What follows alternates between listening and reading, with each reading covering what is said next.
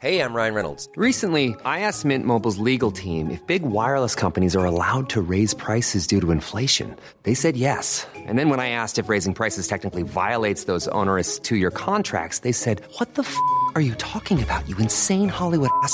So to recap, we're cutting the price of Mint Unlimited from $30 a month to just $15 a month. Give it a try at mintmobile.com slash switch. $45 upfront for three months plus taxes and fees. Promo rate for new customers for limited time. Unlimited more than 40 gigabytes per month. Slows. Full terms at mintmobile.com.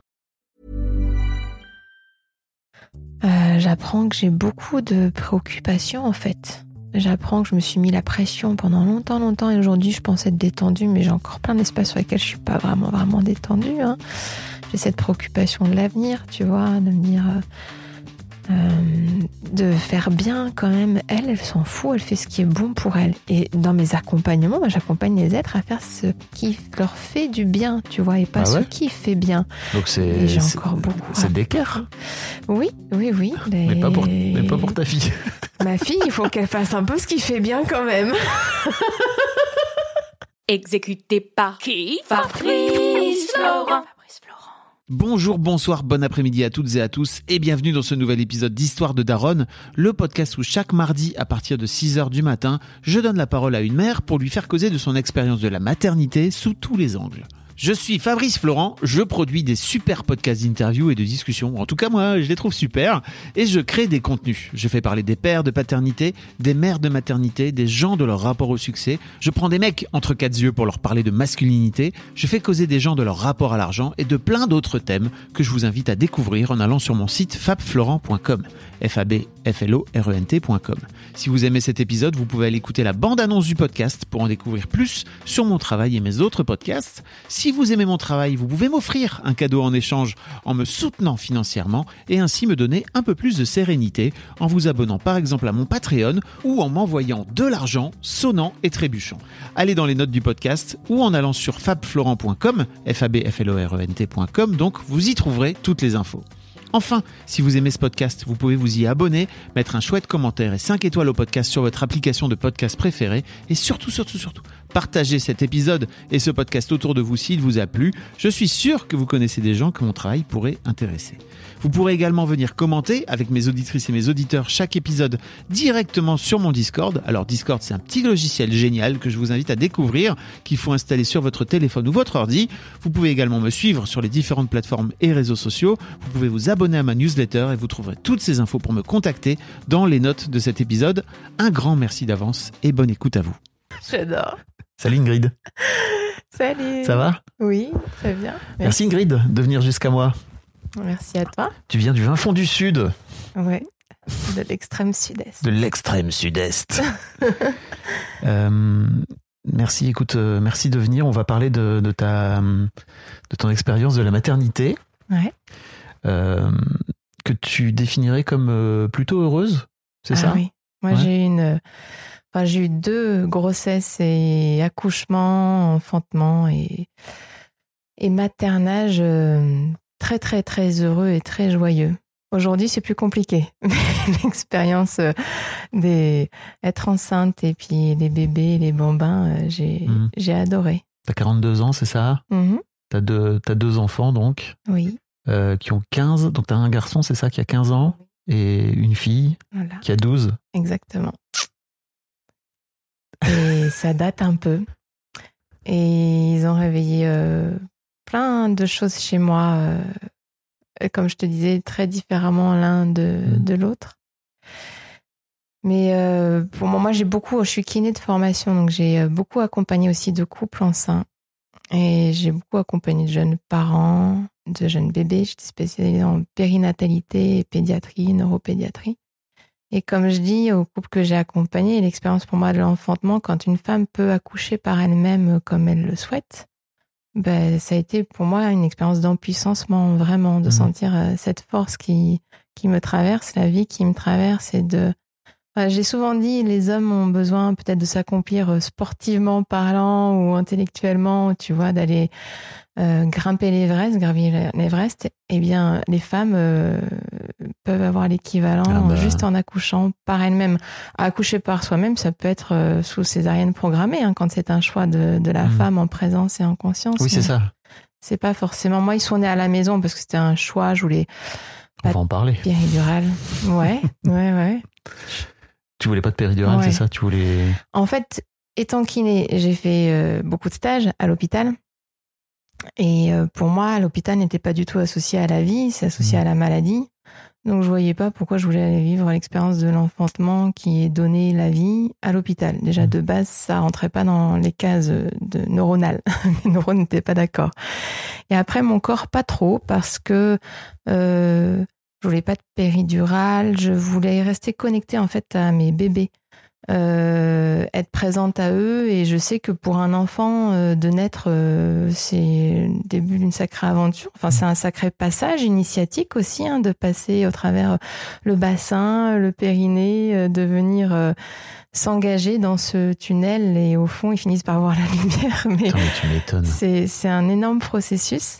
Et je pense que moi, j'ai encodé ça dans mes cellules, enfin, euh, bébé. Et, euh, et, j'avais envie, en tant que maman, d'être présente à, mes bébés euh, pour pouvoir euh, les aider dans ce chemin. Et, euh, parce que, techniquement parlant, en fait, la, douleur que peut ressentir la femme lorsqu'elle accouche est au service de l'accouchement. Parce que, si- en fait, la nature est bien faite. Les contractions, Donc, les globalement, ça sert contractions. à faire en sorte d'ouvrir euh, le col. Alors, il y a ça. J'ai appris des trucs, je te jure. Bravo, toi aussi tu es papa.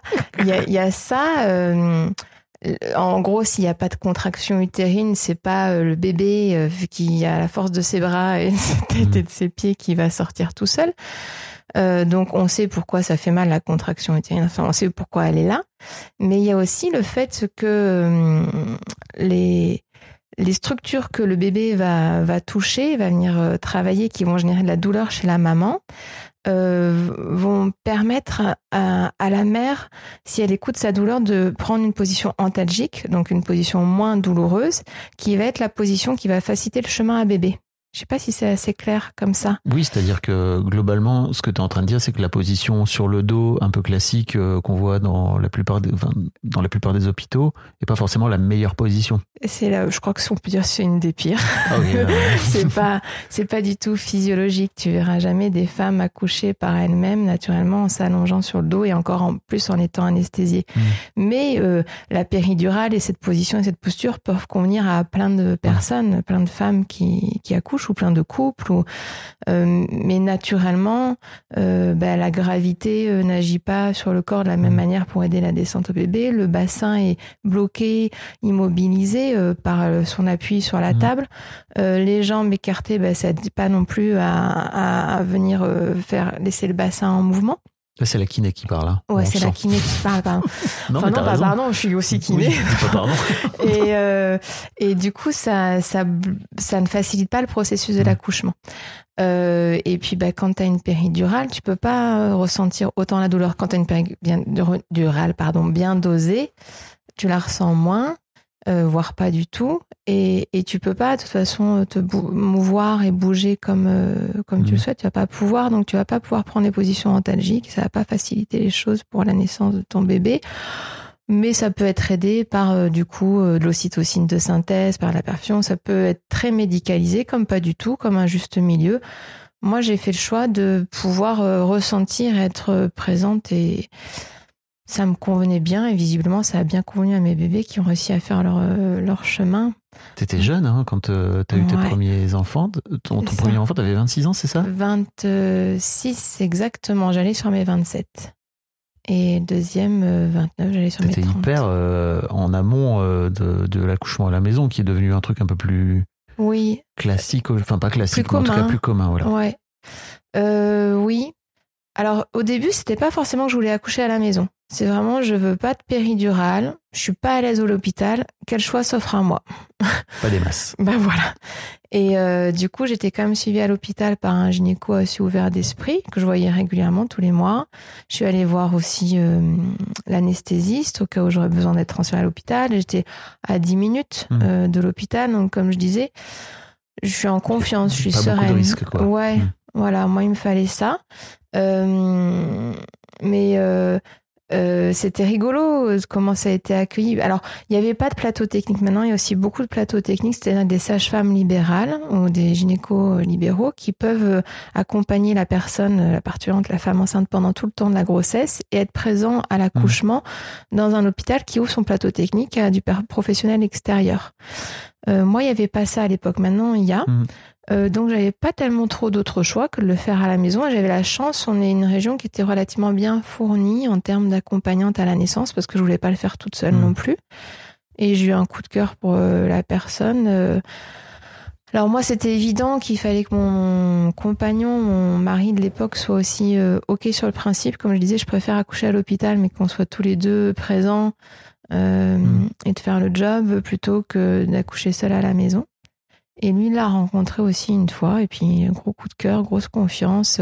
J'ai eu besoin de hum, contacter euh, euh, une femme qui avait déjà été accompagnée par elle, qui Ouais. avait déjà accouché avec elle.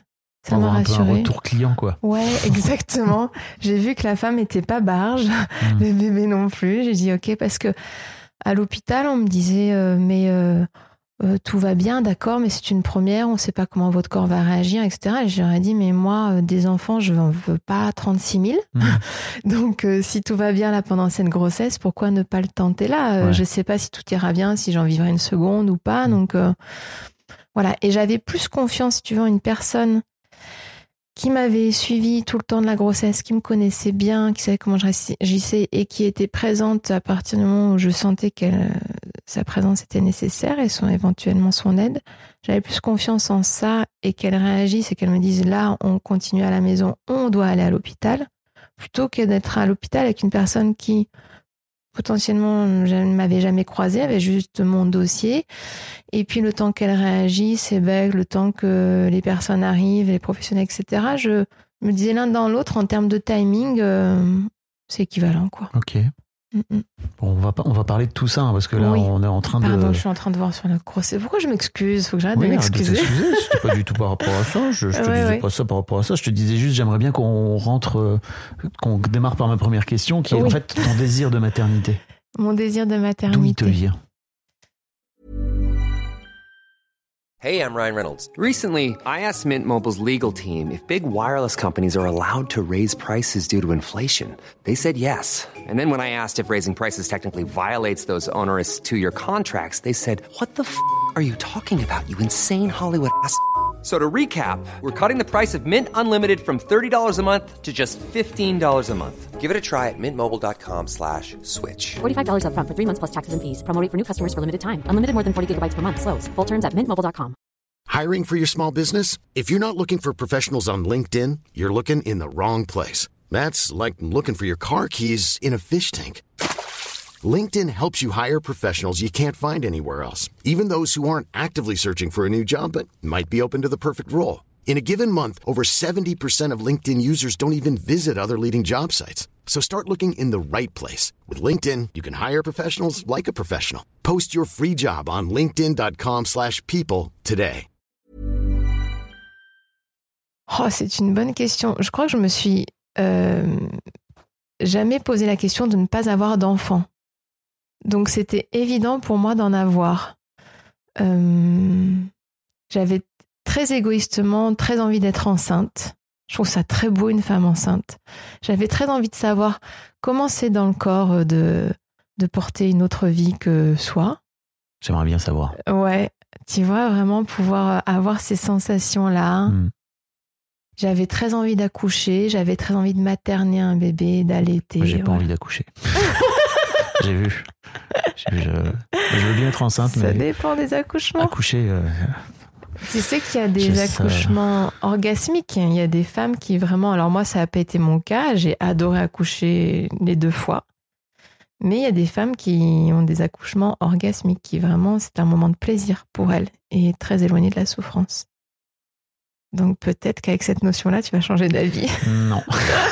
Parce que vraiment, j'ai pas entendu beaucoup de femmes me raconter qu'elles avaient pris leur pied En en accouchant.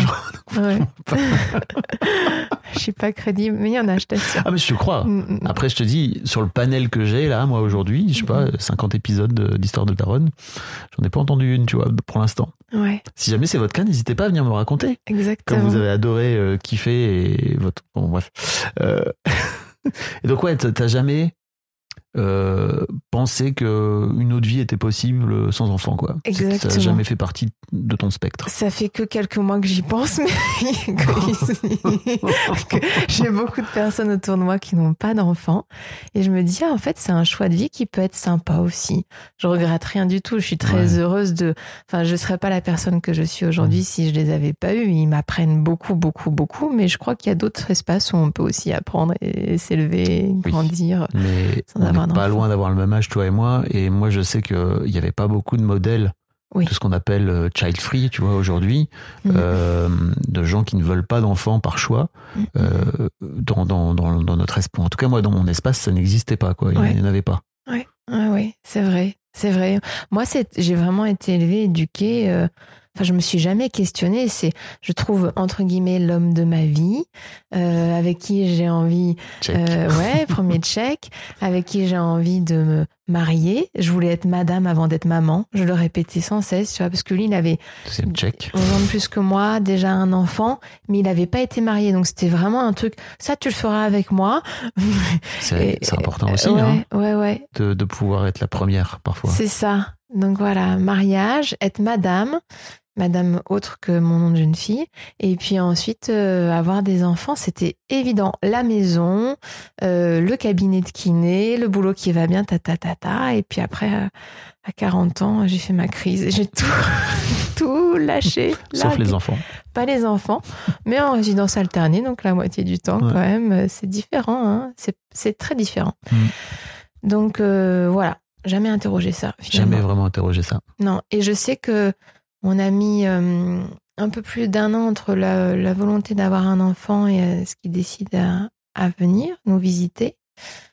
Et euh, c'était très difficile pour moi, hein, ce temps d'attente et de latence. Pourtant, j'étais jeune encore, mais bon, comme mon ex-mari avait déjà un enfant, je me dis s'il y a un problème, ça vient forcément de moi. Enfin, tu sais, je commençais à Mhm. me. Et puis toutes les copines tombent, elles arrêtaient la pilule, elles tombaient enceintes tout de suite, le, ma sœur, le mois qui suivait et tout, et j'ai été vraiment très très triste. Et grâce à ça, je suis allée consulter un psy pour la première fois de ma vie. Donc euh, mon fils m'a permis, euh, lui il a dit non moi j'atterris pas tant que tu vas pas commencer à décrotter, dégrossir un peu le terrain d'atterrissage. Et, euh, et il est arrivé après, ouais. Qu'est-ce que tu as décroté pendant cette année de thérapie alors? Alors déjà, euh, lever la pression, euh, la, tension, l'attente, quoi. En fait, euh, j'ai appris à, à aller mettre mon attention sur autre chose. Genre, je me suis euh, inscrite à un marathon que j'ai jamais couru parce que finalement j'ai été enceinte. je m'étais mis un autre projet. Mhm. J'avais jamais couru de marathon parce que j'ai fait de l'athlétisme à un certain niveau et je faisais du demi-fond, je courais beaucoup, beaucoup, mais semi-marathon, 20 km, tout ça. Jamais de marathon. Je me suis dit, je vais courir un marathon. J'ai passé mon permis moto, mais en fait, j'ai pris juste quelques cours et tout. En fait, j'ai mis mon attention ailleurs que sur le désir d'être enceinte et d'avoir un enfant. Donc, premier enseignement. Et puis après, ce que je suis allée décroter, c'était euh, mon histoire familiale, euh, de lien avec euh, mes parents, grands-parents paternels. J'ai, euh, ouais, tout, bah, tout ce qu'il y a à décroter. Il y aurait beaucoup si je commence à te raconter tout ce qu'il y a à décroter, mais en tous les cas, j'étais J'étais presque un peu honteuse à l'époque d'avoir besoin d'aller voir un psy parce que dans ma famille c'était mal vu, malvenu. En gros, c'était si vraiment t'étais t'étais très malade quoi. Et les psys c'était pour prendre des médocs, tout ça. On avait un psychiatre dans la famille qui était pas très reluisant. Donc, euh, euh, et je- quand j'ai dit non, c'est juste j'ai besoin de parler, j'ai besoin d'être accompagnée, je sens une certaine douleur, souffrance et j'ai besoin de, de clés, tout ça. Mais c'était non non. euh, accueillir le fait que ça va, qu'il y a, peut-être un petit accroche dans le, la superbe peinture, euh, c'est problématique, quoi. Mais ça, ça a été dur de, pas- de passer ce cap. Euh, pas tellement pour moi, parce que moi, je ressent- ressentais l'appel et ça m'a Mm. fait vraiment beaucoup du bien, ça m'a détendu, mais plus euh, de l'affirmer, tu vois. Mm. Il y avait une histoire de fidélité, de loyauté euh, familiale.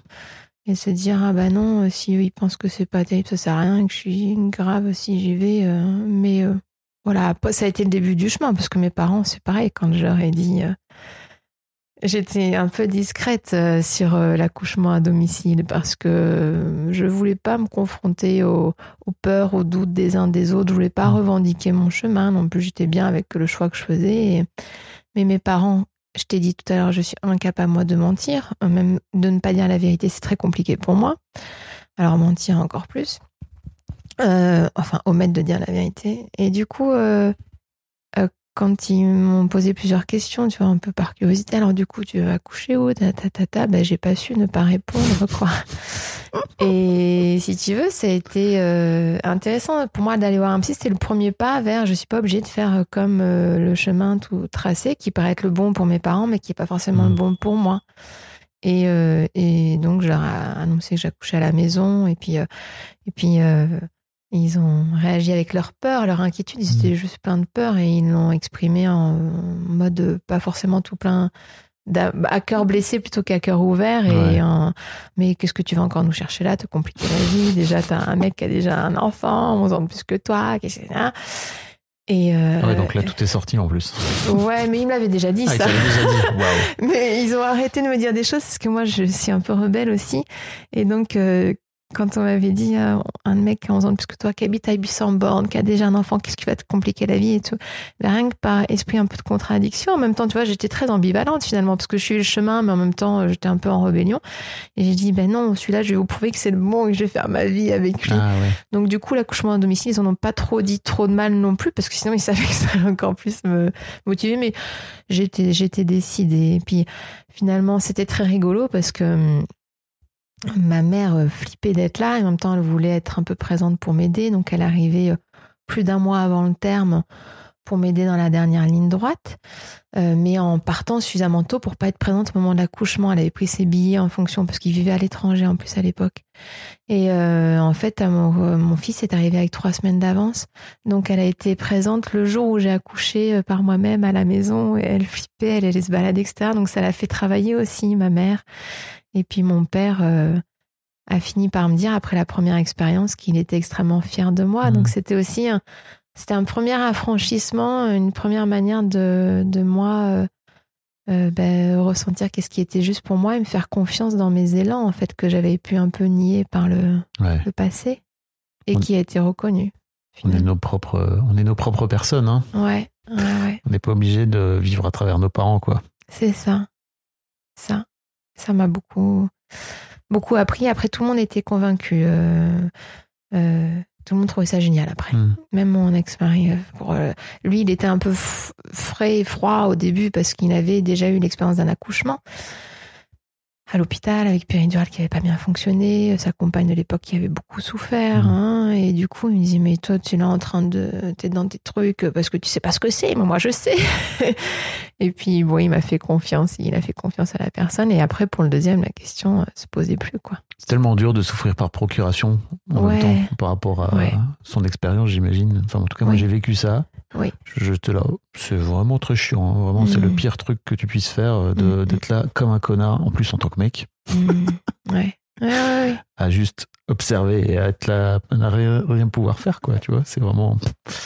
C'est une expérience. Euh, c'est la, la j'ai connecté à ça en tant qu'accompagnante il n'y a pas longtemps, la puissance de l'impuissance finalement, tu vois, être avec, euh, être en présence et en même temps, tu peux pas faire grand chose d'autre que d'être présent.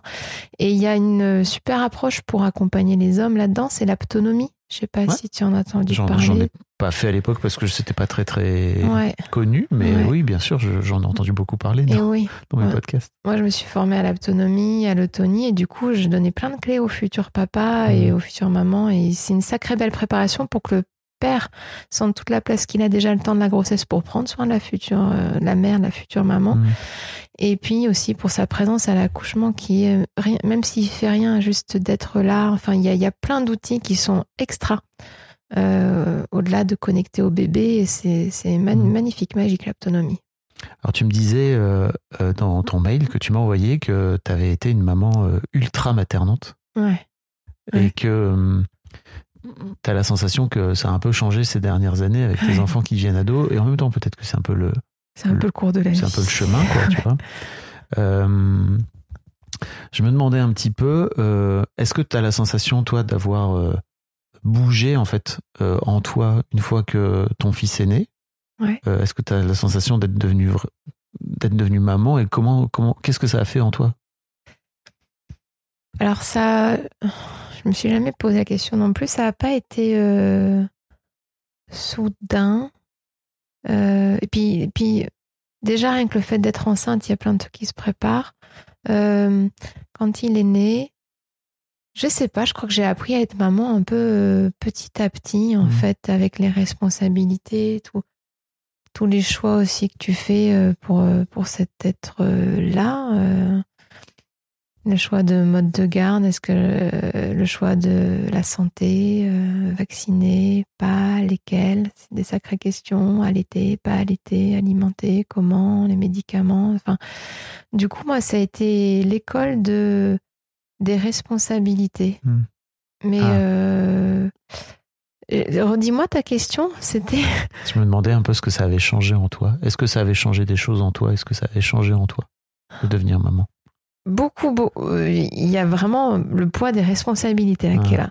Maturité, la fierté aussi. Parce que t'es jeune, hein, t'as 26 ans. Ouais, oui, puis en plus j'ai fait des choix quand même euh, audacieux. Enfin, et puis moi je travaillais aussi. Ah, j'ai un truc que je t'ai pas dit qui a motivé mes accouchements à domicile, c'est que euh, je travaillais, j'étais spécialisée en pédiatrie et neuropédiatrie. Donc je m'occupais des enfants en difficulté motrice, neuromotrice. Et il se trouve que dans ces enfants-là, il y a énormément de souffrances euh, néonatales euh, ou périnatales. Enfin voilà, souffrance à l'accouchement, Mhm. anoxie, donc manque d'oxygène. ou- et moi, je partais du principe, il y a des prématurés aussi qu'on a réanimés, etc. Et je partais du principe que si mon enfant est pas bien en naissant et s'il n'est pas apte à, à vivre la vie, qu'il a besoin d'une aide médicale, euh, tu vois, à limite de rien, comme ça, je préfère le laisser euh, juste vivre euh, le temps de la maturation pendant la grossesse et le laisser mourir, tu vois, plutôt que de réanimer, d'avoir un enfant potentiellement en difficulté motrice ou intellectuelle. Incroyable. Ouais, c'est assez dingue, mais je me disais, soit tu es apte à, Tu peux à venir au choisir ça monde. en tant que parent, de venir dire non, en fait, ne le réanimez pas, s'il vous plaît. Bah ça c'est tabou, on n'en parle, on n'en parle pas, mais euh, les, souvent, T'as je déjà. sais pas si c'est malheureusement, ou heureusement, c'est l'équipe médicale qui choisit. Hmm. Mais de demander aux parents ce qu'ils en pensent, je trouve que c'est une bonne chose aussi, tu vois, de mettre un peu les parents dans la boucle. Parce que tu sais jamais, il y a des grands, très grands prématurés qui sont aujourd'hui comme toi et moi. Même il y a une pub Pampers en ce moment qui euh, dit une, une grande prématurée de deux, de deux mois qui euh, est, euh, je sais plus dans quel sport, euh, championne du monde ou un Mhm. truc comme ça. Euh, donc euh, qui peuvent aller très très bien. Et puis t'en as d'autres qui deviennent j'exagère mais quelque chose proche du l'état un légume quoi l'état de Mhm. légume et qu'il y a des sacrées souffrances. Donc euh, moi j'étais en mode très je fais confiance à la vie à la nature. Donc euh, dans la nature euh, on va pas brancher euh, les êtres. On va pas les mettre sous oxygène. On va pas les réanimer. On va donc euh, si la nature veut qu'il vive ben il vivra. Et si elle veut pas il vivra pas C'est incroyable parce que c'est, je crois que c'est un, un lien et un rapport à la mort, notamment euh, infantile, hein, des, des Mm, tout mm. petits, Mm, qu'on a un peu euh, perdu en fait, qui était à mon avis très quotidien il y a un Oui, siècle, hein. il y a pas longtemps en fait à Ouais. l'échelle de l'humanité, ouais, ouais. et qu'aujourd'hui on a du mal à, avec lequel on a du mal à dealer quoi. Ouais. Alors c'était l'état Et tu d'esprit t'étais dans... préparé à ça toi? Ouais, c'était l'état d'esprit dans lequel j'étais et en même temps je le nommais, je disais bon, je pense pas que je ferais la la fière quoi. Euh, voilà et peut-être sans doute je changerai d'avis au moment, Oui. j'en sais rien et En je tout cas tu l'avais anticipé. j'avais anticipé en mode ton job. si ben oui, parce que moi j'étais confrontée en handicap au quotidien et, et dans les dossiers, il y avait beaucoup de souffrance Mhm. euh, autour de la naissance. Et je voulais pas d'un enfant en situation de handicap. Enfin, je voulais pas, on choisit pas. Mais euh, je, ouais, c'était c'était quelque chose que je trouvais que je trouvais lourd et j'étais ok avec ça, ouais, vraiment. Et puis bon, après, euh, on n'en a pas discuté euh, des caisses non plus avec euh, mon, le papa. Oui, c'est ça. comment tu viens dire ça à parce que Je sais pas, moi je suis très coup, ça- spontanée. et- Ouais, ouais, non, mais en fait, pour le coup, j'imagine que c'est vraiment c'est un truc euh, très personnel et qui vient Oui. de ton vécu à toi euh, Mm. profond, quoi. Mm, mm. Euh, et que ça, ça doit. Enfin, moi- je me mets à la place de ton gars. Je me dis, ok. Bah, il pouvait toujours prendre le bébé et puis monter à l'hôpital avec, hein, tu vois. Ouais, Je me serais pas opposée non ouais, plus. bien sûr. Euh, mais euh, j'étais aussi très ok avec le fait moi de mourir au cours de l'accouchement. Tu vois, ben oui, c'est, je veux dire, ça engage la vie de la maman et du bébé. Hein. Donc moi, j'étais consciente, euh, risque d'hémorragie, de ci, de ça, et je disais non. euh, bon, évidemment, ce serait pas très drôle ni pour le papa ni pour le bébé, mais c'est une possibilité, une option. Après, euh, je sais pas. À Alors, 26 piges. ouais. Alors, un truc Mais que qui je es-tu, Gandhi pas dit, c'est que moi j'ai été conçue en Afrique. Euh, j'ai Ah. été conçue au Niger. N'en dis pas plus. Voilà. J'ai fait mes premiers pas en Côte d'Ivoire, Hmm. parce que mes parents étaient expats. Et ce qui est un peu moins exotique, c'est que je suis née à Saint-Germain-en-Laye dans le 78. et du coup, je pense que j'ai une sacrée euh, connexion à la terre africaine et à ce côté euh, pure nature, dur, euh, un peu aussi peut-être chamanique, ou tu vois, la confiance en les éléments. euh, ok. et euh, peut-être c'est j'avais jamais fait le lien. Donc merci au podcast, ça me permet de faire le lien. Il y avait ce côté euh, Inch'Allah quoi, ou Ouais. Inch Bouddha Ouais. de on verra bien. Ok. D'accord. Comment s'est passée la rencontre avec ton fils, tu te souviens? Euh, ouais, oui, oui, oui, oui, oui. Euh, oui, oui, oui. Euh, Et pas, mais Ingrid a un grand sourire. Ouais, bah, parce que c'est beau. Euh, C'était très drôle parce que, en fait, moi, j'étais très tonique. J'étais sportive d'un certain niveau et du coup, j'étais très, très tonique dans mon corps et j'y allais à cet accouchement en mode euh, compétitrice. Donc, je voulais accoucher à la maison. Donc, j'avais fait toutes les préparations possibles et inimaginables pour bien me être prête, quoi. Donc, j'avais fait euh, euh, l'autonomie, j'avais fait euh, euh, la sophro, j'avais fait, euh, je sais pas, même l'aquagym, alors que ça me saoulait d'aller dans l'eau, j'aimais pas. J'avais, je je sais plus, j'avais fait tout ce qui était possible à l'époque. L'hypnose, peut-être, et dont le chant prénatal qui a été la plus belle des approches. Donc, je conseille tout le monde maintenant le chant prénatal qui, alors que je, j'étais pas du tout à l'aise à chanter, mais ça m'a beaucoup apporté. On en reparlera ou pas, si tu veux, du chant prénatal, entre autres. Et j'ai fait tout ça. Et, euh, et j'ai lu. Et j'ai vu des vidéos. et j'ai relu. Mais j'étais euh, à fond, quoi. Mm. Et, euh, et au jour de l'accouchement, euh, j'y vais à la contraction, entre deux contractions, j'étais et ça a duré plus de 20, enfin 23 heures, je crois, comme ça. Donc j'ai mes premières contractions à 10 heures le soir et il est né à 23h27 le lendemain, donc ouais, un peu plus de 24 Ah heures. Et en fait, ça m'a vraiment fait travailler sur, euh, putain, mais détends-toi, quoi. Enfin, une contraction, oui, elle se vit, mais si elle est douloureuse, tu l'accompagnes. Mais moi, dès les premières contractions, j'étais OK, je suis avec. Et puis entre deux, fallait changer. Et, et en fait, je suis allée arriver à un moment d'épuisement c'est ça. Où j'ai été obligée de lâcher la tête. Et c'est maintenant comme ça que j'accompagne les personnes. On débranche la tête on rebranche au corps. Mhm. Et ça a été mon premier enseignement pendant mon premier accouchement. De, de toute façon, j'étais épuisée. Donc j'ai pleuré, j'ai laissé aller toutes les émotions, je me suis endormie, je ressemblais. Mais il a fait, c'est ce qu'on appelle la phase de désespérance. Je sais pas si tu as connaissance de ça. Et j'ai vraiment tout lâché pour, euh, pour faire confiance et, et détendre, quoi. Parce qu'en fait, c'est juste ça. Un accouchement, on demande juste, juste à la femme d'être ouverte et détendue dans cette intensité et c'est pas évident. Tu m'étonnes. Mais euh, du coup, de connecter au corps permet vraiment de d'être un peu plus avec ce qui se ce qui se passe. C'est la première fois que tu lâchais la tête? Ouais, je crois. Ah ouais? Ouais, ouais, Ah, ouais. donc incroyable. Ouais, dans la merci. Hein. Et en fait, c'est génial ton podcast, ça me fait vraiment prendre conscience de tout ce que mon fils, le premier, m'a apporté. Ouais, je crois que c'était la première fois que j'ai lâché la tête. Mm. Et quand même, ça, j'ai tenu un moment. Et puis euh, après, j'avais le liquide amniotique qui était un petit peu teinté. Donc ça, ça inquiétait un peu la personne qui m'accompagnait. Il n'y avait pas de signe du tout de, mal-être du bébé, de notre bébé, mais elle me disait, il faut pas trop tarder. Et j'étais fatiguée, fatiguée, et je sentais que les contractions étaient plus très efficaces. Donc c'est arrivé jusqu'au moment où euh, elle m'a fait une perf qu'on a eu super de difficultés à venir trouver la veine, tout ça, et qu'elle commençait juste à mettre un peu de ocytocine de synthèse, de syntocinon, euh, pour aider les contractions. Ceux que j'étais contre, tu vois, de base, mais ça aussi, ça m'a fait lâcher de, ok, j'ai peut-être besoin de cette aide médicale, quoi, accepte-le aussi, il s'agit de ton bébé, pas que de toi. Et, euh, et finalement, à partir du moment où elle m'a fait ça, et il n'y a même pas eu besoin d'injecter ou quoi, et ben ça m'a fait dynamiser, et puis, euh, et puis il est venu.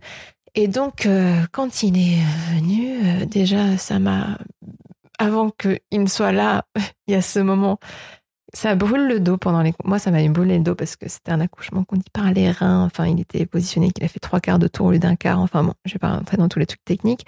Et puis après, moi, ce à quoi j'étais pas trop préparée, c'est la douleur du périnée qui brûle. Moi, chez moi, ça a brûlé très très très fort.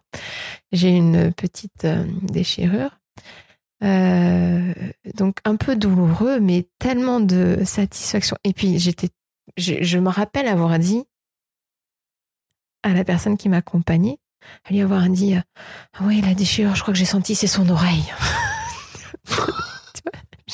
je, sais pas pourquoi.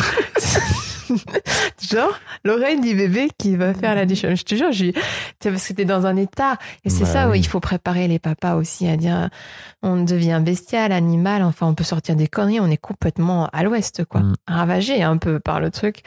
Et en fait, c'est drôle parce que notre fils a un petit point euh, à son oreille euh, du coup, qui est la bonne oreille par rapport à le côté où j'ai la déchirure. Et il a, il a un petit point, il a un point, un trou, il a un tout petit trou. C'est rigolo. Bref, très bizarre. Et euh, quand il est arrivé, euh, je, oh, c'est, ça me donne les larmes. C'est hyper émouvant. C'est hyper émouvant. Oh, ce petit être-là, il était tout calme. Hmm. Il avait la tête en, en, en, œuf, en eau vide, parce hmm. qu'il avait, il était resté un moment, il avait bien poussé et tout. Et puis tout plein de cheveux là. Et euh, je sais pas, c'est, un moment super, euh, super beau. Moi, j'ai sans doute énormément pleuré. Et puis après, euh, après euh, poser le sein, on a mis une demi-heure. On savait pas, on connaissait pas le sexe de notre bébé. Je voulais pas le savoir, mon côté pure nature. Euh, mon ex-mari avait envie de le savoir, mon beau-fils aussi, parce que j'avais, mmh. un qui avait 6 ans à l'époque. Donc on avait demandé à l'échographe de remplir une carte euh, qui pouvait aller, on avait mis garçon ou fille et il pouvait, il savait où était la carte, il pouvait aller la consulter l'un ou l'autre. Mais je voulais pas qu'il le sache pendant l'échographie parce qu'à la réaction j'aurais pu supposer hmm. si ça, faire des suppositions, hein, ou projections, on sait pas. Et du coup, euh, finalement, il l'a pas su, il n'est pas allé la consulter. Personne n'allait la consulter. Et on a mis une demi-heure avant de regarder si c'était un garçon ou une fille. Tellement on était dans notre, dans nos hormones, dans l'accueil de ce petit être-là, mm. de, de l'admirer. Enfin, moi, et c'est la sage-femme, c'est pas une sage-femme d'ailleurs qui nous accompagne, c'est une médecin qui nous a dit, bah, vous voulez qu'on regarde s'il s'agit d'un garçon ou d'une fille? et c'est ça qui est génial à la maison c'est que tu prends le temps qui peut là, quand tu écoutes ce podcast une, demi-heure avant, enfin, dans quel monde on est. Mais en fait, ouais, t'es sous mm. un shoot d'hormones et c'est un moment tellement hors du temps. Puis on a écarté ces gens, on a dit c'est un garçon. et de là après, bah, du coup, comment est-ce qu'on va le prénommer? Voilà. Et puis, euh, premier temps d'allaitement, premier bien avec lui. Enfin, c'était génial. Euh, hormonellement, chimiquement, je sais pas. Euh, amoureusement, hein, c'est vraiment de l'amour. Euh. puis quand tu accouches à la maison, on peut prendre, peut prendre tout notre temps. Mmh. J'ai pris un bain avec lui, tu vois. mon premier bain, il l'a pris avec moi. La première nuit, il l'a passé entre, il l'a passé entre nous. enfin, il a passé une grande partie de la nuit sur moi. Maman Mais non, c'est moi. Lui, il m'en dit rien. Mon ex-mari, il me dit, mais tu vas l'user à force de lui faire des caresses, des papouilles, de. Ouais, j'étais, j'étais, j'étais gaga, quoi. Et tout ça est possible. Je dis pas que ça n'est pas à l'hôpital. Je crois qu'aujourd'hui, il y a plein, plein, plein de possibilités vraiment euh, où ils vont vers le pot à pot, ils euh, mettent plein de trucs en place. À l'époque, c'était un peu moins. Peut-être, peut-être, peut-être moins véhiculé. ouais. Et du coup, ouais, moi, j'ai adoré ça. J'ai adoré. Et je me suis très vite remise de, de mes, comme on dit, les suites de couches. Euh, par contre, derrière, les tranchées, alors les tranchées, c'est ce qui contracte l'utérus, qui te permet de recontracter l'utérus pour qu'il reprenne sa place, sa petite, sa petite taille. Et ça, pareil, on m'avait pas beaucoup prévenu. J'ai douillé. Et quand tu douilles et que tu te dis, mais pourquoi? Parce que mon bébé est là et je suis juste en train de l'allaiter, un truc, ça fait beaucoup moins sens. Hmm. Euh, voilà. Mais euh, sinon, j'ai adoré qu'on puisse vivre ça à la maison. Aussi, lui, euh, mon ex-mari, c'était une première et du coup, il se sentait vraiment utile, Mhm. tu vois, même si c'est des trucs tout cons. euh, Regardez quelle heure il est, tu vois, penser, euh, ah ben il est, quelle heure il est, on sait que c'est précisément 23h27, on n'a pas de Mhm. doute là-dessus. Amener les serviettes chaudes, enfin préparer l'environnement, enfin du coup, le, il a une place hyper importante, il est essentiel, quoi, parce qu'il y a la personne qui t'accompagne et lui. Donc ça aussi, c'est assez chouette. Et puis, euh, et puis voilà, quoi. Et après, bah, les gens sont plus frileux de venir chez toi que de venir te rendre Mhm. visite à l'hôpital, tu vois. Puis ils sont moins au courant. Donc si t'as tout ton temps, euh, ouais. Mhm. Et puis c'est le bordel chez toi, alors ils osent pas trop rester longtemps. Et puis tu leur dis, tu peux rester, tu peux faire un petit coup de ménage, tu peux me ramener quelques courses. Je vois, il y a un truc qui est vachement plus respecté, j'ai l'impression, Mhm. en naissant à la maison, en accouchant à la maison. Ok. Voilà. L'accouchement de ta fille, c'était un peu, un peu kiff kiff. Non, euh, je vais te le faire en plus court parce que c'était plus court, plus rapide. Euh, super bon. Super bon parce que c'était le passage avait été fait. euh, elle était. Amaury faisait 3 kg 7, voilà, 3 kg 3. Donc euh, c'est passé crème quoi. Maintenant, faut plus dire c'est passé comme une lettre à la poste parce que la poste n'est pas toujours très fiable, mais c'est passé crème. Et, euh, et on ne connaissait pas le sexe non plus. Et j'avoue et je- que j'avais j'avais très envie d'avoir une fille. Hmm. J'avais travaillé dessus, hein, en autonomie, en psychothérapie, plein de trucs pour pas mettre de pression sur la relation mère-fille, hein, sur le petit être. Et, euh, et là, pour le coup, euh, elle, elle est née. Euh, ça a été facile, euh, rapide, bon, euh, intense. Hein. J'avais un peu peur, c'est marrant, parce que comme je savais la douleur que c'était quand même du premier, j'avais un peu plus peur pour le deuxième que pour, la, pour le premier. Et finalement, tu m'étonnes. finalement, ça a été facile. Et, euh, et elle est née et direct, elle nous a offert son entrejambe d'esthétique. Et alors là, j'ai pleuré, pleuré, pleuré, pleuré, pleuré. Mon fils n'était pas présent. Je voulais pas qu'il soit présent parce qu'il y a beaucoup aussi dans les accouchements à domicile de, que l'aîné soit là ou pas. Et c'était très tendance à l'époque. Mais moi, non, je voulais vraiment cette bulle d'accueil de, de ce nouvel être. Et, euh, et il arrivait pas longtemps après avec son demi-frère. Voilà. Mm, mm. Ok. Voilà. Euh, J'aimerais bien te faire parler de l'adolescence. Ouais. Et peut-être aussi du, je sais pas, tu vois, du passage pour toi entre, euh, effectivement, donc ce moment de, de petite enfance où tu as été euh, maman ours, hein, si je si je me trompe pas. Ouais. Euh, Moi, j'ai fait la totale. Euh, J'ai allaité, massé, porté, j'ai fait les signes, euh, bébé signe. Je me suis formée. En plus, je me suis pas contentée de. Les signes? Ouais, le concept bébé signe, je t'apprends un truc, je suis contente. Je... Ouais, c'est. euh, en fait, euh, autour des un an, grosso modo, hein, des fois bien avant, bien après, les enfants, ils peuvent te faire le signe du au revoir, euh, bisous, Ah des oui, choses comme ah ça. oui, les signes. Ok, je l'ai. Et ils peuvent faire un tas d'autres Oui. signes. Et ils verbalisent plutôt autour des deux ans. Donc pendant un an, Donc t'as pris tes, tes mômes à signer. oui, Ok. un concept qui est très très répandu maintenant. Ah, aujourd'hui, c'est devenu- bébé oui. Mm, mm. Mais moi, je me contentais pas d'aller en atelier. Moi, j'allais en atelier, puis après, je me formais, j'animais des ateliers. J'ai créé une association de soutien à la parentalité et tout. J'étais vraiment à fond, quoi, vraiment. Et oui, donc très tu très bossais investi. aussi beaucoup avec des, avec des enfants, c'est ça? Tu Ben, continues à bosser avec des enfants en tant que ouais, kiné, quoi. Ouais, ouais, ouais. Et petit à petit, je me suis formée aussi aux approches autonomie, autonie qui m'avaient beaucoup apporté. Enfin voilà, ce qui m'a apporté, je me suis formée. J'ai après euh, accompagné tu- les autres. Voilà. Et euh, du coup, euh, bah, j'ai adoré tout ça. Et puis euh, après, même, tu vois, deux, trois ans, et après, euh, après, bah, il y a la rentrée à l'école, euh, il y a le fait qu'il s'émancipe un petit peu, tout ça, et puis t'es moins indispensable. Bon, je dis pas qu'à trois ans t'es pas indispensable, hein, mais tu l'es moins en tous les cas que quand il s'agit de les nourrir, de les changer, de les habiller, enfin voilà, tu l'es moins. Et euh, puis il faut un peu plus leur propre vie, puis ils s'affirment, il faut négocier, ta ta ta ta, et c'est ça a été pour moi un peu moins savoureux. Et puis ben euh, Tu veux dire qu'ils avaient leur personnalité, c'est ça? Oui, oui, oui. En même temps, ils sont cool quand même. Franchement, j'ai eu deux enfants assez cool jusqu'à ouais, ouais, je trouve. Mais euh, ouais, je suis, je suis pas trop, euh, tu vois, les, moi, les jeux, les trucs qui m'intéressent pas, j'arrive pas à faire semblant de m'intéresser. Mm. Et donc, la période 3, 10 ans, 3, 4, 10, 12, tu vois, euh, ça n'a pas été passionnant. Alors, je le faisais, on trouvait quand même des, des, des endroits, euh, tu vois, aller faire de la peinture, des, des- des- mais euh, faire semblant de jouer à la poupée, de kiffer ça, ou, je, je, je, je sais pas faire semblant, donc, Mhm. euh, mais il il y avait d'autres trucs. Donc, je me trouvais pas une maman hyper investie dans cette tranche d'âge, en fait. Mais c'est bien. Tu te jugeais un peu ou pas? Mmh, ouais, j'étais, je devais me juger un peu parce que j'étais pas très en paix avec. Mm.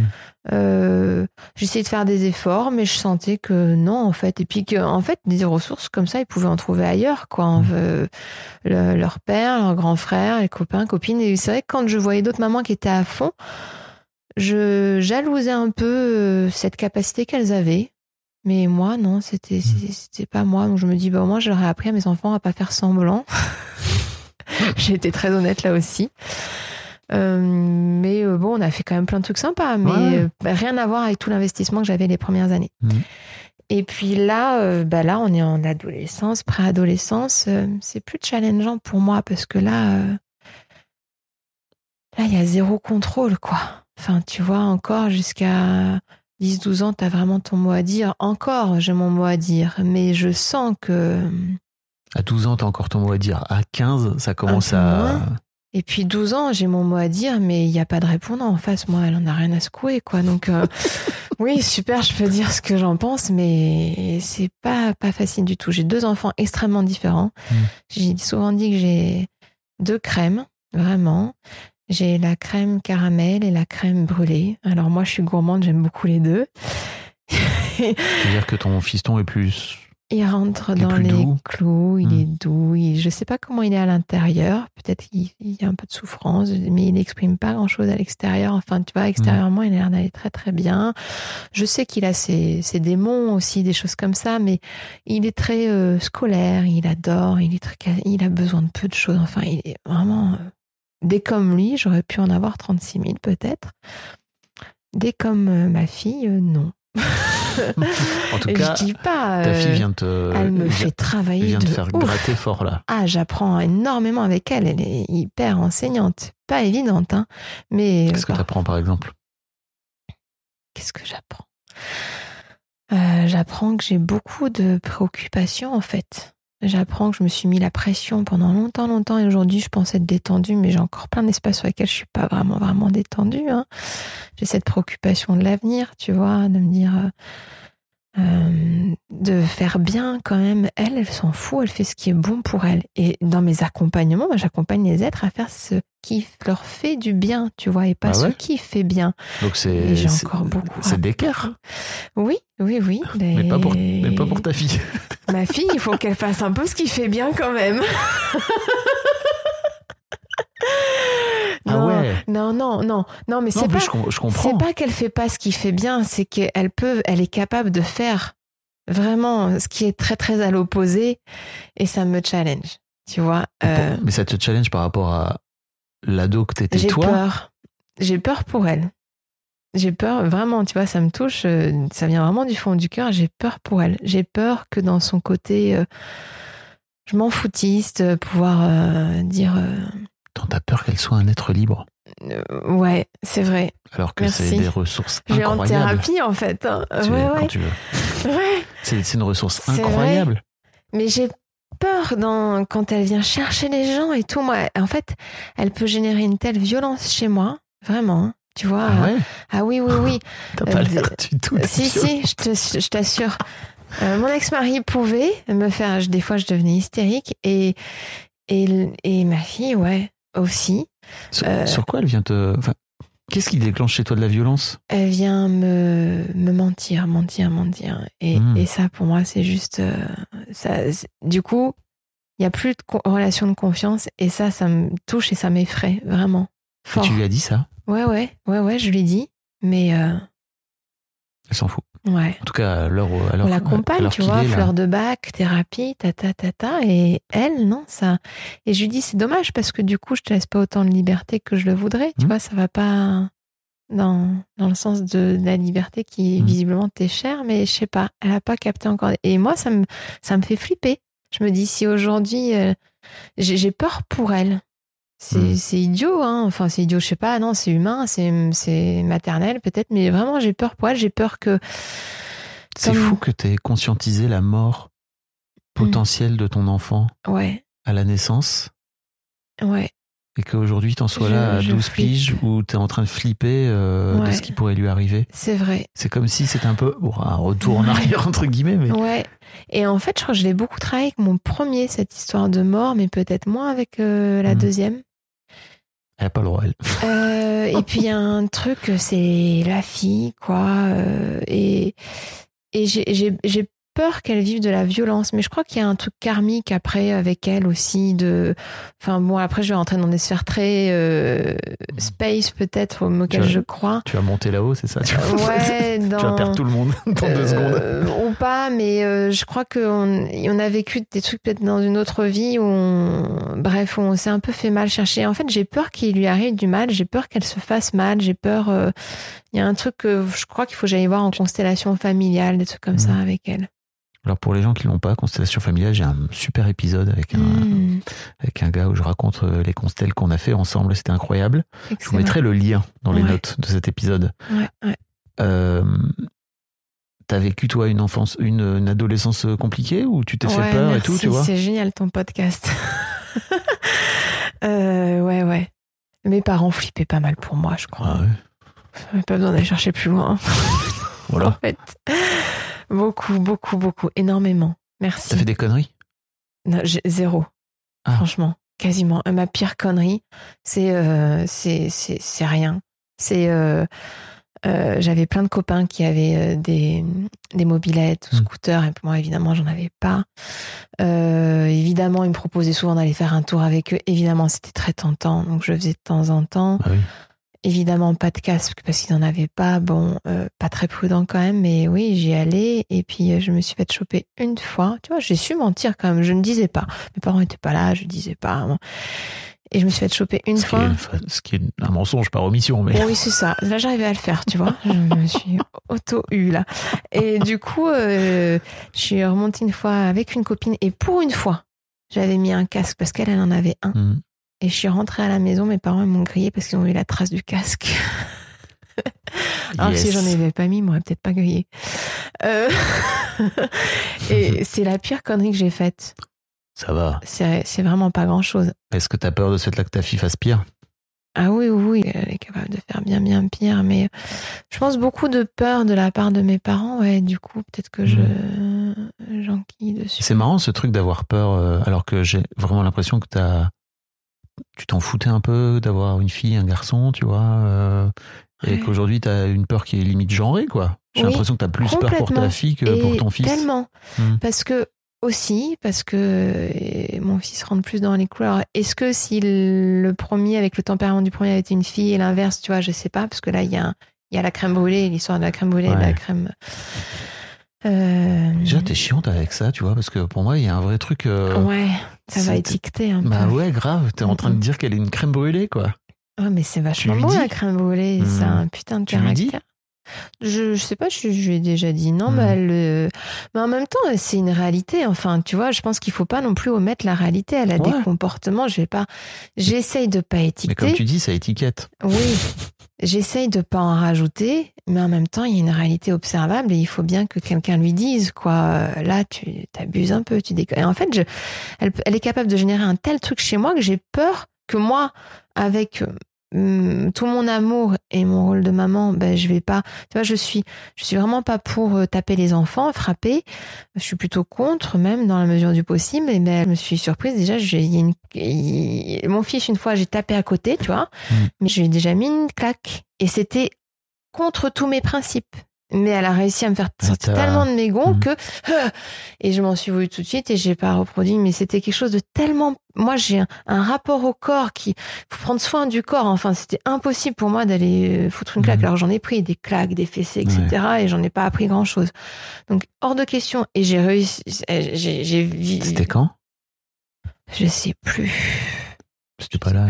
Non, c'était pas là. Ça date. Hein, ça date Mhm. quand même un peu.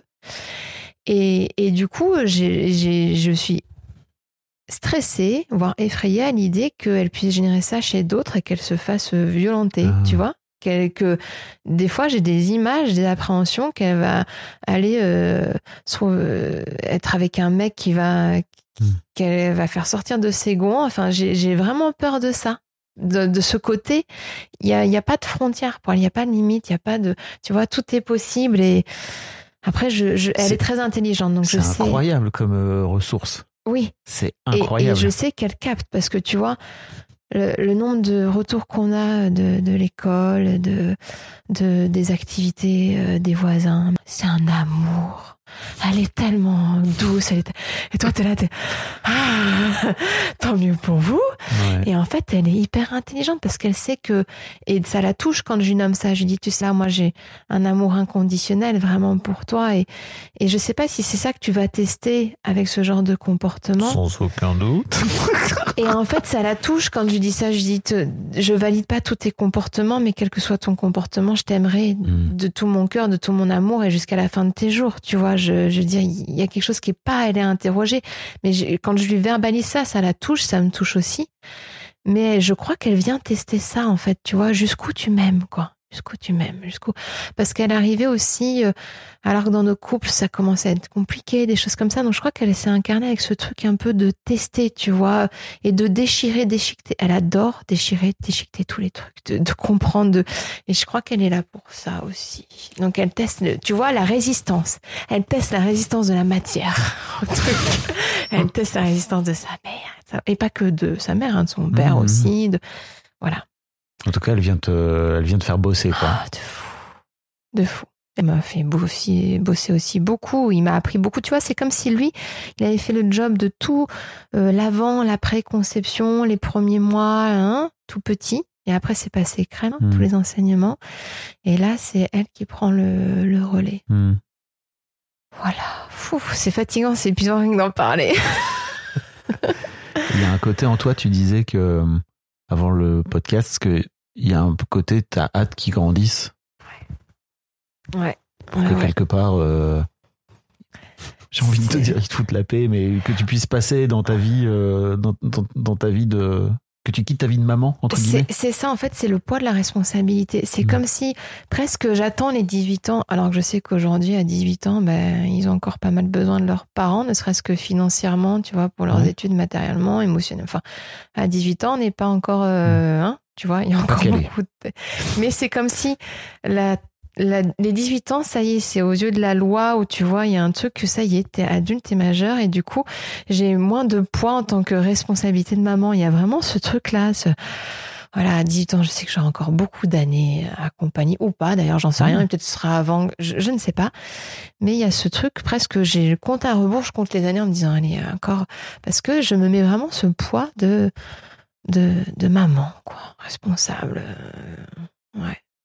Et alors, j'ai mon compagnon actuellement qui me dit, mais euh, euh, laisse-la se prendre des murs, laisse-la se prendre des petits pets, etc. Mais pour moi, c'est dur. C'est dur. Et je suis toujours, j'arrive pas à faire autrement jusqu'à présent d'être le, le parachute, tu vois, en cas de, de coup dur, de chute tu m'étonnes qu'elle continue à faire des conneries alors. Bah oui. Et euh, tu vois, c'est très antagoniste, quoi. C'est... Mais euh, T'as l'impression que si tu fais pas le parachute, euh, t'échoueras? Non, j'ai peur. Tu vois, c'est encore peur. Ah ouais, je... Et après de m'en vouloir. T'as peur pour elle? Oui, oui, oui. Oui, oui. Et de m'en vouloir et de me dire non, non.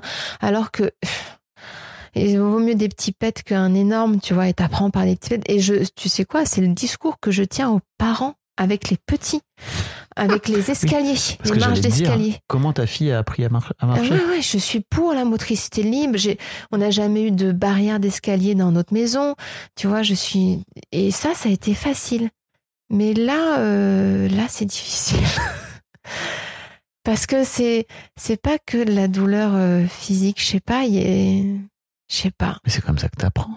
Ouais. C'est en te prenant des portes dans la gueule. ouais Comment t'as ouais, appris toi? Ouais, ouais. Tu t'es pas pris des portes dans la gueule? Euh, bah, euh, Tardivement. tardivement, peut-être. Du coup, À 40 ans, c'est ça Euh, ouais, euh, avant, avant, mais pas, pas, pas pendant un moment, ouais. Hmm. Et ouais, je, je le sais, hein. Et je- Tes parents faisaient parachute aussi? Ils ont, ils avaient pas besoin de faire un parachute parce qu'en fait, je, je, je rentrais vraiment dans le, Mm. dans les clous, vraiment, vraiment, vraiment. Ok. Ouais, c'est toute une histoire. Mm, mm. Voilà. C'est trop intéressant. Hein. Ouais, il y a beaucoup à dire. Ah, je pensais pas euh, avoir autant de, et de choses à dire, mais surtout euh, en apprendre autant de moi. Tu vois, j'étais en mode ouais, ça va être intéressant pour les écoutes de podcast et tout. Je apprends vachement de moi. Je vais l'écouter en boucle ce podcast. À ce qui paraît, parler, ça fait du bien. Ouais. vous savez ce que j'en sais. Hein. Mm, mm, mm. Ouais, c'est cool. Est-ce qu'il y a un sujet sur lequel je t'ai pas amené, dont tu aurais aimé parler en rapport avec la parentalité, ta maternité? Euh, Peut-être euh, ce que ça vient déstabiliser dans le couple, ce Mm. que ça vient bousculer dans le couple. Autour de la sexualité, beaucoup autour de l'intimité. Ça, on n'en a pas parlé. Et euh, moi, j'aime beaucoup parler de sexualité. Et, euh, et c'est vrai que dans C'est un ton métier aujourd'hui. hein. ouais, de l'intime. J'accompagne l'intime, Oui. j'accompagne les corps. Et pour moi, le sexe fait partie du corps. Donc, euh, énergie au service de la sexualité, de la spiritualité, de la créativité. Mais euh, voilà. Donc, euh, je me définis comme coach charnel aujourd'hui. J'aime bien. Waouh, ce Ouais. terme. Après, on met ce qu'on veut. Mais pour moi, le charnel, c'est intellectuel, spirituel, sensoriel, sexuel. Voilà, c'est l'âme dans le corps. Du coup, euh, ben, quand un couple accueille un bébé, eh bien, euh, il y a beaucoup de choses qui bougent. Et encore, moi, j'ai eu des, au niveau de l'intime et de- du sexe, Mm. moi, j'ai eu des accouchements qui sont super bien passés. euh, j'ai pas eu de difficultés dans mon corps. euh, Enfin, j'étais prête à reprendre des, des rapports. À l'époque, j'ai vu ça comme un rapport, tu vois, mais ouais, ouais, rapport, pénétratif, euh, assez, euh, euh, ouais, C'est tellement kiné. rapidement. C'est très médical. Ouais, ouais, ouais. Mais voilà, je, ouais, j'ai- beaucoup évolué dans ma sexualité grâce à mes enfants aussi, et à, mon- à toutes mes expériences et à mes partenaires et dont mon ex-mari. Et du coup, euh, euh, savoir que ça vient vraiment changer la donne et ça vient apprendre plein, plein, plein de choses. Alors que moi, mon corps n'a pas été mutilé, n'a pas été meurtri. Donc j'imagine les femmes pour Mhm. lesquelles c'est le cas, il y en a beaucoup. Énormément. Euh, et que voilà, moi, mon corps a été OP, quoi, opérationnel à revivre du charnel, du sexuel. Et ta tête?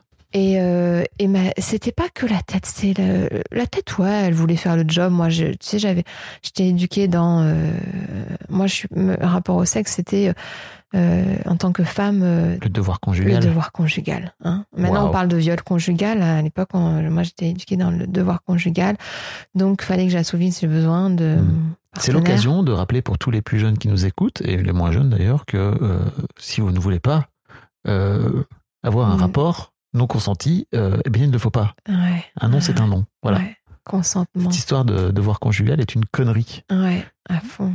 Mm, mm. qui nous a hérité du bon patriarcat, n'est-ce pas?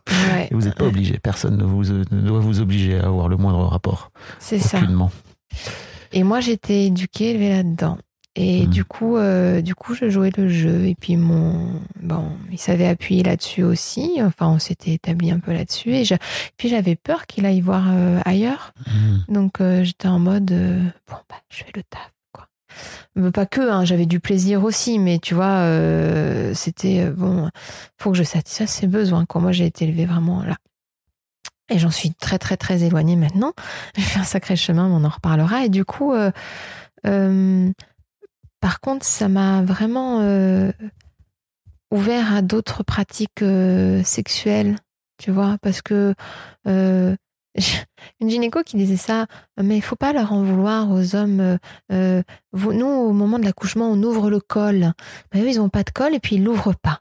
Donc, c'est un peu jugeant vis-à-vis des hommes, mais mécaniquement parlant et physiquement parlant, le col au niveau des chakras, tu vois, il se passe des trucs et en fait, euh, moi, ça m'a ouvert à une volonté d'aller explorer une sexualité autre que la sexualité classique, mécanique, pénétratif. porn- pornographique, pénétrative, euh, vanille, tu vois, le truc bon euh, classico-classique, euh, excitation, euh, érection, pénétration, éjaculation, le job est fait. Euh, même si au travers ça, les femmes peuvent avoir du plaisir aussi, hein, je renie pas ça, il peut y avoir du- truc très sympa autour de ça, mais il y a tellement d'autres choses à explorer. Et du coup, du coup, ça m'a ouvert à vivre un tas d'autres choses, à aller découvrir le tantra, le slow sex, le tao. Et j'ai eu un partenaire, donc mon ex-mari, qui était très ouvert à ça. Et du coup, ça a été très, très chouette. Et je pense que c'est important de, de le nommer pour ceux qui l'ont pas découvert en amont, parce qu'il n'y a pas besoin d'accoucher non plus pour aller s'intéresser à ça mais de se dire bah euh, en fait il y a plein d'autres manières de, de faire du sexe euh, euh, et que c'est super kiffant aussi euh, d'être dans l'éveil des sens et, et puis euh, de juste toucher un sexe. Enfin, c'est venu tellement ouvrir des portes sur d'autres manières de, de vivre le plaisir charnel. Et ça, ça a été extra. Et en même temps, à savoir que s'il y a des attentes, que ce soit comme avant de la part d'un ou de, des deux ou partenaires, ben ça peut être complexe, quoi que j'avais pas la même. Ça ta question. Tu me posais la question si j'avais pas la même disponibilité. Si la tête, euh, le corps était OP, tu me demandais la tête. Mais moi, c'était le cœur qui était pas hyper dispo. C'est que j'avais tellement un cœur nourri par la relation charnelle à mes enfants, au travers l'allaitement, le portage, ce que j'avais pas besoin de plus tu vois, de. tu le disais dès, la première nuit, en fait, il était sur toi, le môme. Ouais. Hop. Ouais. Fusion. C'est ça. Et du coup, euh, et puis, bah, j'avais pas cette, euh, ce besoin, cette disponibilité, quoi. Donc, mm. euh, c'est venu secouer un peu les cocotiers, quoi, mais euh, amener beaucoup d'autres choses aussi. C'était chouette. Ok. Si. Il faut juste prévenir que c'est différent parce que tu dors moins, parce que tu es hormonalement. Et en même temps, ça vient euh, permettre de vivre plein d'autres choses parce que justement la tête est plus trop présente et du mm. coup enfin ça ouvre plein plein de portes c'est très déstabilisant mais ça en ferme quelques-unes un certain temps et ça en ouvre un tas d'autres quoi c'est juste très différent ok voilà et en fait euh, entre le moment où tu t'es rendu compte de ça et le moment où tu t'es offert justement à d'autres formes de sexualité etc euh, qu'est-ce qui s'est passé? Est-ce que c'était compliqué d'en discuter de est-ce que ça a été des prises de tête entre vous? Oui. Et comment tu t'en es sorti toi? Euh, sorti entre guillemets comment comment comment vous avez géré ce virage? Beaucoup de discussions. Mmh. euh, moi euh, beaucoup de continuer à me couper de moi et de mettre des auto-obligations enfin mmh. j'ai choisi hein, de de vivre cette sécurité même la notion de viol conjugal tu vois je trouve ça bien qu'on en parle mais quelque part, euh, c'est choisi. Moi, des, des, fois où j'ai vécu un rapport euh, où j'en avais pas envie, ou tu vois, mais euh, bon, bah, elle est fine la limite. Toujours. Tu vois. Mm. ou dans la nuit où tu fais parce que voilà. Il y a, y a, eu ça. Mm. Il y a eu. ouais. Après, je suis pas très très à l'aise d'en parler trop parce que je veux pas. On s'en fout. Cracher, ouais, mm. cracher sur sur mon ancienne relation, mais. Euh, n'est pas obligé. Hein. Ouais, il y, a eu des situations euh, pas faciles où j'ai fait le choix de continuer à me couper de, moi, ce qui était juste pour moi, tout autant qu'il y a eu des, apprentissages avec cette même personne super en mm. allant explorer des stages de tantra, euh, euh, de slow sex et de plein d'autres approches qui nous ont fait vachement de bien aussi. Euh, mais mais j'ai un peu usé et abusé de, de moi jusqu'au. Mais, mais je le choisissais en même temps. Tu vois, il y avait. Euh, je préférais ça plutôt que d'être cocu, quoi. Et pour autant, je pense que j'ai été cocu pas qu'une fois. Ah. Ouais, ouais. Je suppose, je sens, je ressens.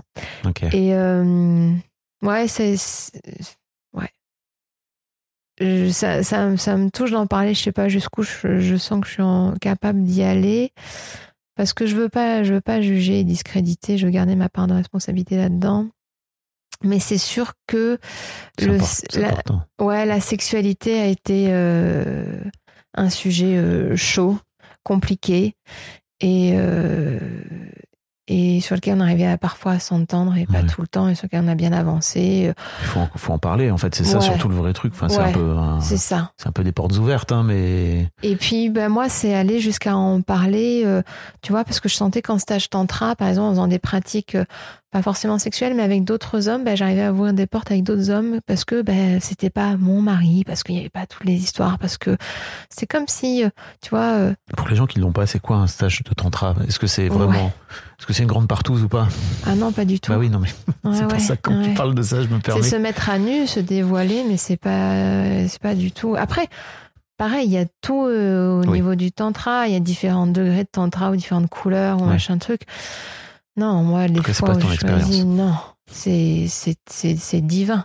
C'est divin. Il y a des écueils. On en parlera peut-être. euh, Enfin, moi aujourd'hui, je me considère dans ma sexualité à la croisée du courant tantra, Tao, slow sex et j'en oublie. Tu vois, dans une euh, verticalité, vraiment quelque chose de, de divin, comme ça. Et du libertinage, BDSM, Kings, etc., que je considère vraiment non plus dans l'horizontalité. Euh, et en fait, j'aime autant certains ingrédients d'un courant que d'autres qu'on peut se considérer comme des extrêmes. J'aime beaucoup toute la beauté, la subtilité, la délicatesse, la sagesse du, du tantra. Euh, c'est la légèreté aussi, euh, le prendre soin de l'environnement. Enfin, c'est c'est magnifique. J'aime moins, euh, je trouve que ce qui peut être voilé, c'est-à-dire le, les personnes qui kiffent le cul et qui l'assument pas et qui vont dire moi je fais du tantra. Ah oui. Et t'as des sacrés prédateurs aussi en tantra Mhm. finalement qui tiennent, tu vois, un rôle, nana, un masque. Et en fait, tu sens que même s'ils contrôlent tout ça, bah, il y a une énergie au fond qui est Mhm. juste là. Et c'est ça qui est pas cohérent, qui est dérangeant chez moi. Et parfois, le tantra peut être un prétexte juste, euh, je kiffe, j'ai- j'aime coucher, j'aime faire l'amour. Et, et j'ai pas besoin de tout ce monde du tantra et cette mise en scène pour me l'autoriser. Et voilà. Et ça, c'est un écueil pour moi. Et c'est ce que je trouve qui me touche dans le libertinage, c'est que euh, c'est assumé. Les gens, ils vont en club, ils sortent, ils, Ouais. à ils savent pourquoi. J'y vais pour coucher, Ouais. j'y vais pour pratiquer, pour coquiner, t'appelles ça comme tu veux, dans les sex rooms, dans les coins câlins, bon. Et, et du coup, tu sais à quoi t'attendre et c'est transparent et c'est honnête et ça, c'est hyper important pour moi. Par contre, ce qui manque dans ces univers-là, c'est de la lenteur, Hmm. c'est de la douceur. C'est du cœur à cœur. On a dévié. Hmm, Pas tant. Pas tant, ouais. ok. Merci beaucoup, Ingrid. Avec C'était vraiment plaisir. très chouette. Merci à toi.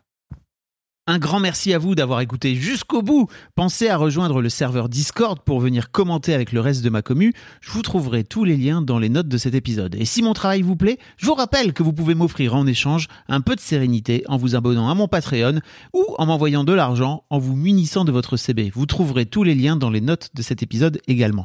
Bonne fin de journée et j'espère à très bientôt pour un nouvel épisode de podcast.